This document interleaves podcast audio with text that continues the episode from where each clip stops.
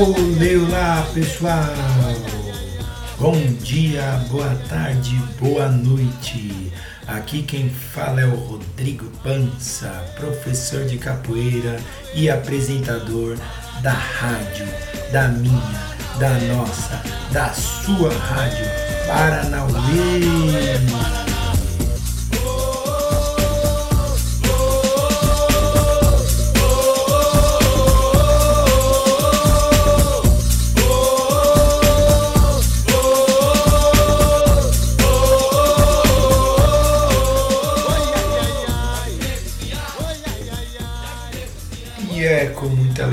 Que eu estou aqui hoje para apresentar o segundo episódio da nossa Rádio Paranauê. E sem muita demora, já anuncio o quadro novo com participação especialíssima do professor Fran, que vem participar no quadro Porque Comecei a. Salve, salve, São Domingos, galera da usina crianças e adultos que compõem nossa comunidade. Aqui quem fala é o professor Fran, do terceiro ano A e do quarto ano B. Recebi um honrado convite de participar da recém-nascida Rádio Paranauê, nesse quadro chamado Por que Comecei a? Vem falar do comecei a jogar capoeira. Eu acho que seria possível responder essa pergunta de muitas maneiras. Eu gosto sempre de pensar que contar uma história tem mais a ver com fazer escolhas do que com dizer exatamente como as coisas aconteceram ou acontecem. Então, a minha primeira resposta é essa. Comecei a praticar capoeira para me reconectar. Para me reconectar com as minhas raízes mais antigas são raízes que me fizeram ter essa pele mais escura, que é de muita gente, e mais clara, que é de muita gente também. E também o meu cabelo enrolado. São raízes que vieram do Golfo da Guiné, de lá de muito longe, depois de todas as ondas do mar. Minha segunda resposta começa igual à primeira. Comecei a praticar capoeira para me reconectar. Mas dessa vez para me reconectar com a terra mesmo, sabe, com o chão que a gente pisa. Eu não sei se todo mundo aqui já viu uma roda de capoeira, mas é cada salto bonito que a gente faz, voa pelos ares, chuta, rodopia, para depois se ver reconectado com a terra de novo. Gatinha, gira, fica ali perto da terra, depois salta, voa e volta. Salta, voa e volta. Salta, voa e volta. Comecei a praticar capoeira para me sentir meio voador, assim, sabe? A capoeira é bonita de ver. Eu acho que foi por isso, na verdade, que eu comecei. Acho que é porque é bonito. Ou não. Não, pode ser também porque capoeira parece que é uma brincadeira. Uma coisa meio dançada. E acho que dançar e brincar requer muita coragem. Companhia também. Eu não sei, eu não sei se, se eu já sei responder de um jeito só, porque eu comecei a praticar capoeira. Mas acho que dá para arriscar uma última tentativa. Talvez eu tenha continuado com a capoeira para aprender a lutar sorrindo.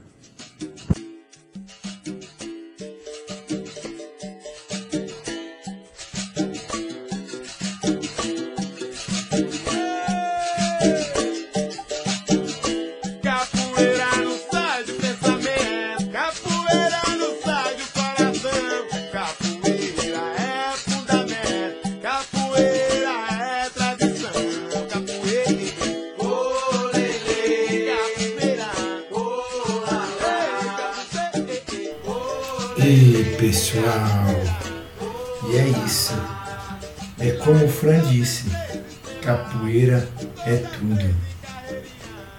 Tinha um famoso mestre, muito conhecido na capoeira, que se chama Mestre Pastinho. Ele dizia que a capoeira é tudo que a boca come. Capoeira é salto, capoeira é dança, capoeira é luta e capoeira é Assim como o Fran nos contou, capoeira é conexão, capoeira é reconectar. Ei, Fran, muito obrigado, viu? Queridão, um grande abraço, um grande beijo para você.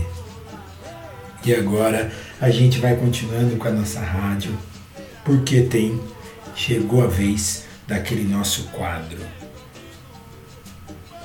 História que o povo conta.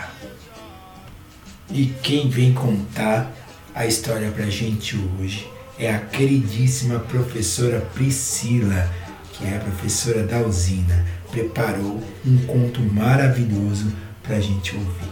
Vamos lá?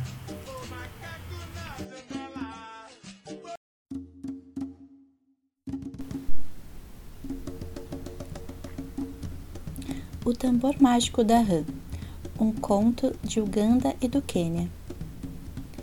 Conta-se que à beira de um grande lago vivia uma rã que herdara um tambor mágico do seu avô. O objeto tinha um som mágico e todo mundo que ouvia ficava de repente com vontade de dançar.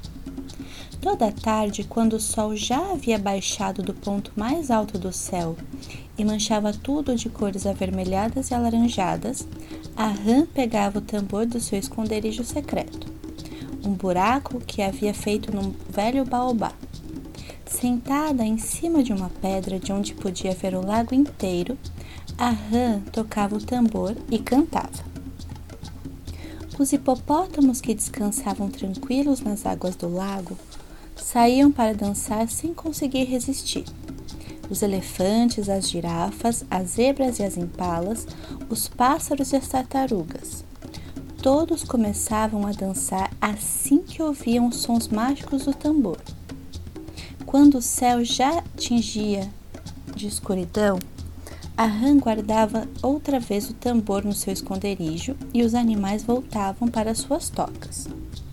Um dia, depois da savana e antes de chegar ao bosque, a rã descobriu uns campos cultivados cheios de verduras e frutas de todo tipo e teve a ideia de organizar uma festa surpresa. Foi buscar seu tambor, trepou num tronco derrubado que ficava ao lado dos campos e começou a tocar a sua música. Todos os animais dos arredores, atraídos pelo som mágico do tambor da rã, começaram a aparecer por aquele lugar tão cheio de coisas boas de comer.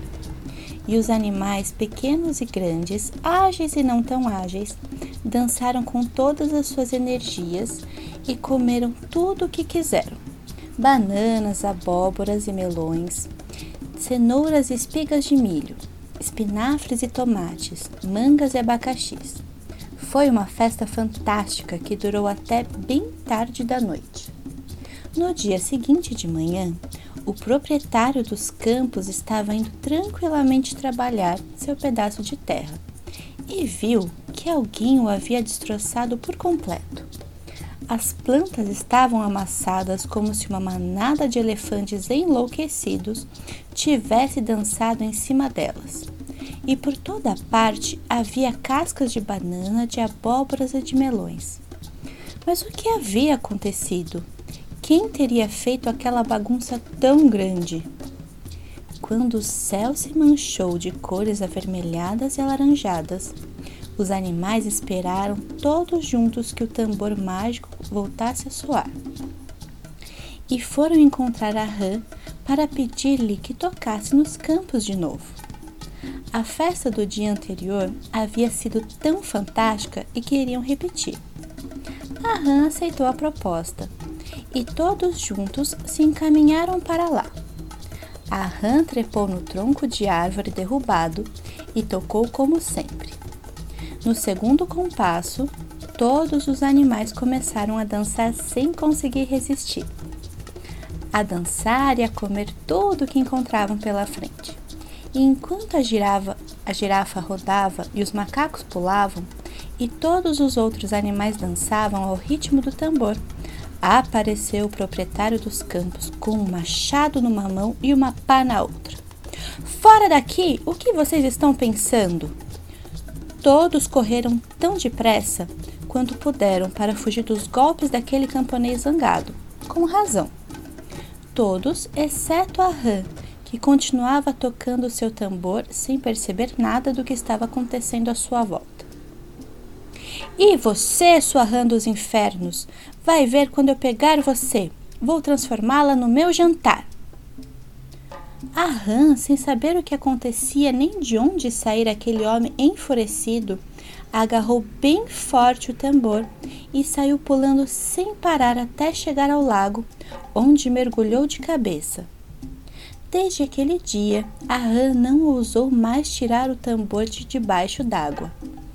E de vez em quando, quando tocava ao entrar e ao sair das águas do lago, mas nunca no mesmo lugar. Os animais esperavam e pediam que ela os levasse até outros campos para organizar outra festa. Mas a rã havia se assustado demais com os gritos e o machado do camponês enfurecido e decidiu que só iria tocar embaixo d'água. Se vocês forem até a beira de um lago e ouvirem os cantos das rãs, talvez tenham a sorte e ouçam também os ritmos do tambor mágico.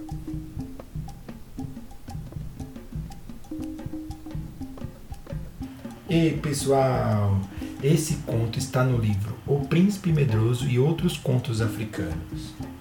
Também quero agradecer a queridíssima Priscila que nos presenteou com esse belíssimo conto. Aproveito também para despedir de todo mundo e dizer que aguardo vocês na próxima semana com o terceiro episódio da nossa rádio Paranauê. Um beijo, pessoal. Até a próxima. Tchau.